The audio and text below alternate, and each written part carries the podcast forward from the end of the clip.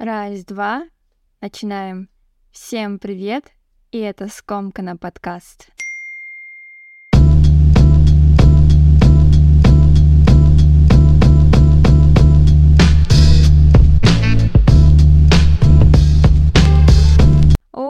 Добро пожаловать во второй сезон Скомкана подкаста. Мне все еще сложно поверить в свои же слова, изначально созданные в большей степени в качестве инструмента для самовыражения, который в свою очередь помогал мне разобраться и распутать скомканные мысли взрослой жизни аудиоподкаст, перерос в нечто большее. 13 эпизодов, большое количество поднятых тем, несколько десятков тейков, и все это благодаря микрофону и старому маку, постоянной поддержки близких, благодаря всех слушателей подкаста и, конечно же, благодаря мне.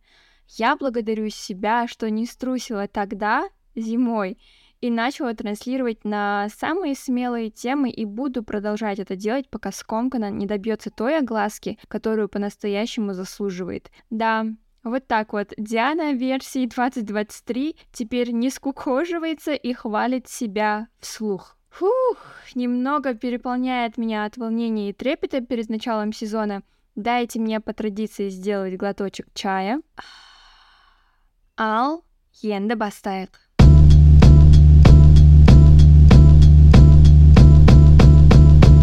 Еще раз выразив свою благодарность слушателям Скомкана, врываемся в 14 эпизод, над которым я, кстати, прилично долго размышляла, даже немного поменяла свой подход и решила изучить тему от и до, почитать несколько интересных статей и свежих исследований, но сегодня постараюсь вам донести тему максимально просто. Ежедневно мы с вами становимся прямыми или косвенными участниками, либо свидетелями различных ситуаций, которые вызывают у нас определенные эмоции. Однако стоит признать, живя в наше время и в нашем обществе, в памяти все-таки больше опечатываются события, которые оказали не самое положительное влияние на наше состояние в целом. Для вас не будет новостью, если я скажу, что мы обрабатываем негатив быстрее положительной информации. По этой же причине так получается, что наряду с какими-то классными эпизодами жизни мы также ярко и отчетливо помним определенные ситуации, в которых фигурировали такие эмоции, как обида, разочарование, злость, тревога,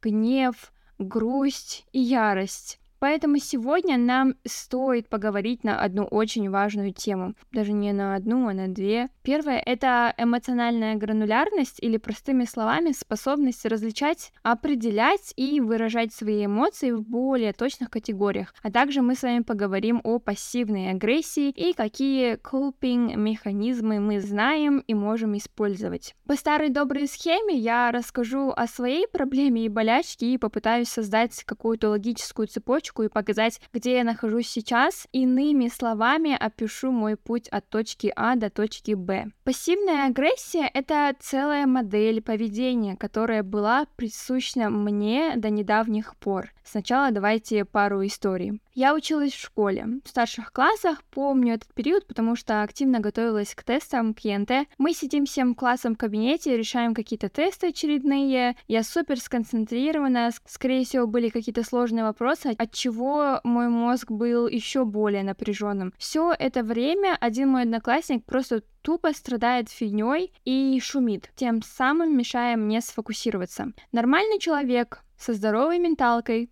открыто скажет, Сори, но я сейчас пытаюсь тут решить тест, и ты мне мешаешь. Можешь, пожалуйста, быть немного потише или выйти из кабинета на время, если тебе нечего делать, да? Здоровое поведение выглядит примерно так. Но что делаю я?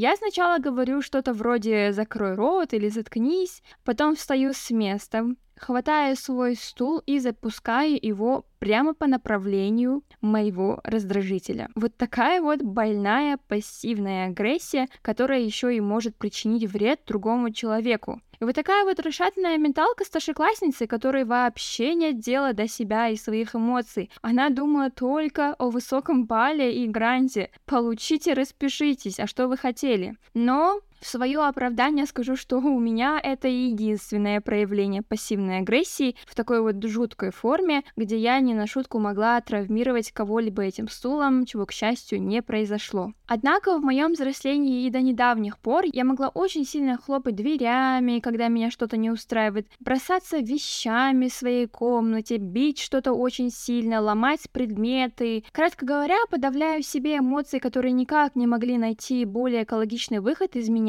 Я заработала себе такую вот, даже можно сказать, привычку. Окей, ну, а что же такое на самом деле пассивная агрессия, помимо того, что это модель поведения? Откуда она возникает-то? Перед самим определением простой пример. У нас э, словесный замес с моим партнером. У меня явная обида, мой партнер задает вполне понятный вопрос. Ты обиделась? Я подавляю все внутри себя и говорю, нет, все нормально иду делать домашние дела, ну, например, пылесосить. Начинаю процесс, а у пылесоса, допустим, запутался шнур. Я как-то пытаюсь разобраться с этим шнуром, у меня закипает кровь, я беру и просто херачу пылесос об пол. Ну и как вам такое? Блин, я иногда смотрю на эту нездоровую версию себя и все еще удивляюсь, как рядом со мной вообще какие-то люди задержались до сегодняшнего дня. Вывод. Происходит абсолютный дисконнект между словами и эмоциями, которые выражает и переживает человек с пассивной агрессией. Он или она говорит все хорошо, но потом идет и молчит, или вот как я, крушит все вокруг. Человек просто не говорит о своих негативных эмоциях открыто, подавляя гнев, и другие не самые положительные эмоции, далее выражает их косвенно. Пассивные агрессоры избегают конфликта, либо снимают с себя ответственность, как я уже сказала, полнейший дисконнект между словом и делом и самое главное мыслями. Я самый младший ребенок в семье с огромной разницей в возрасте с родителями, но несмотря на то, что у нас очень близкие отношения с ними, мне, например, не совсем нормально как-то выражать свою злость или агрессию в их адрес. Соответственно, я подавляла все и потом отрывалась на неодушевленных предметах, так как не хотела вступать в открытые конфликты с родителями. Что, возможно, даже и хорошо, но то, что ты потом привыкаешь к этому паттерну, конечно, ни к чему хорошему не приводит. Но мне кажется, не стоит искать плюсы в пассивной агрессии. Это больше выглядит как попытка оправдать свое нездоровое поведение, нежели наконец-то решить эту проблему и научиться более экологично выражать даже негативные эмоции. На самом-то деле с пассивной агрессией вполне возможно справиться, если бы у меня, например, была бы та доля осознанности в школьное время, которая есть сейчас, то я бы не тащила эту болячку за собой во взрослую жизнь. И ведь только после 20 я поняла, что так дело не пойдет. Мне нужно с этим что-то делать. Где я нашла решение и не побоюсь этого слова исцеление в медитации и йоге. Я медитировала совсем небольшой отрезок своей жизни, и после того, как разобралась в своих чувствах, больше к медитации в его традиционной форме не возвращалась. А сейчас я даже и плавание нахожу супер медитативным занятием. Главное, что важно помнить, э, медитации не всегда помогают быстро, потому что у них нет прямой задачи избавить от агрессии. По этой самой причине для начала нужно нормализовать проявление разных состояний и эмоций в своей голове. То есть просто принять тот факт, что помимо положительных эмоций, также нормально переживать неприятные негативные эмоции. Это нормально чувствовать ярость, злость, обиду, гнев, и также это вполне нормально выражать эти эмоции открыто. Человеку не может быть постоянно хорошо, радостно или весело. На начальном этапе медитации качественный результат — это снижение тревожности, а если сделать практику более регулярной, то медитации помогут осознавать и предотвращать такие вот приступы агрессии, которые были у меня. Также я попробовала разные дыхательные практики, типа квадратное дыхание и прочее. Мне, к примеру, по сей день помогает, когда нужно восстановиться, успокоиться или побороть какой-то страх. Да, конечно, не стоит отрицать факта, что все люди разные, и каждый человек по-своему переживает одну и ту же ситуацию, чувствует в тот самый момент отличные от другого эмоций. И каждый из нас по-своему справляется с негативом, так как он умеет, как привык с самого детства, но выражение собственных чувств Отстаивание личных границ и донесение своих мыслей не должны сопровождаться с э, демонстративным игнорированием, использованием невербальных способов, чтобы показать свое недовольство, извительными комментариями или простым перекладыванием ответственности. Любое наше поведение, ответная реакция на внешние побудители — это наш собственный выбор. И я раньше, вместо того, чтобы открыто транслировать свои эмоции, выбирала бросаться предметами и хлопать дверями, а сейчас я выбираю говорить все сразу, что на уме, выражать свои эмоции твердо, но спокойно. И оправдывать себя тем, что ну я по-другому не умею, я так с самого детства, я уже не хочу. Потому что все, абсолютно все способно трансформироваться и меняться. И знаете, что самое интересное в моей ситуации? То, что у меня нет травм, которые бы развили во мне эту пассивную агрессию.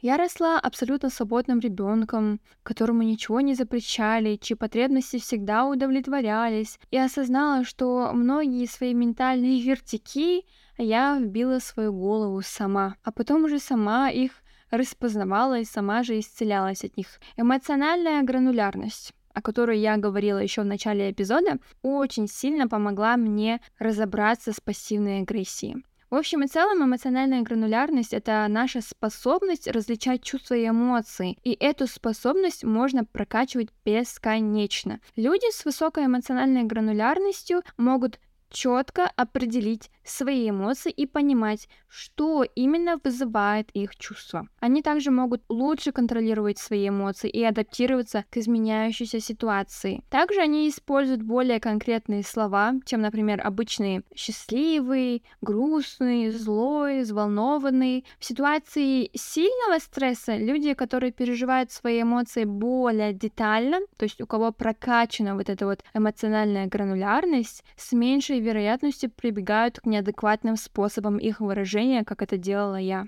Поэтому на данный этап своей жизни я как раз прокачиваю свою, так скажем, эмоциональную грамотность, чтобы максимально отдалиться от точки А, где я как сумасшедшая швыряла предметами мебели в людей. Но буду с вами честна, все, что я вам тут рассказала простейшими словами, на самом деле имеет свое более научное объяснение в нейропсихологии, в нейробиологии. Все эти реакции, происходящие в нашей черепушке, имеют колоссальное влияние на наш организм. Как это круто понимать себя, понимать, что ты хочешь от себя и как следует коммуницировать с собой и с внешним миром.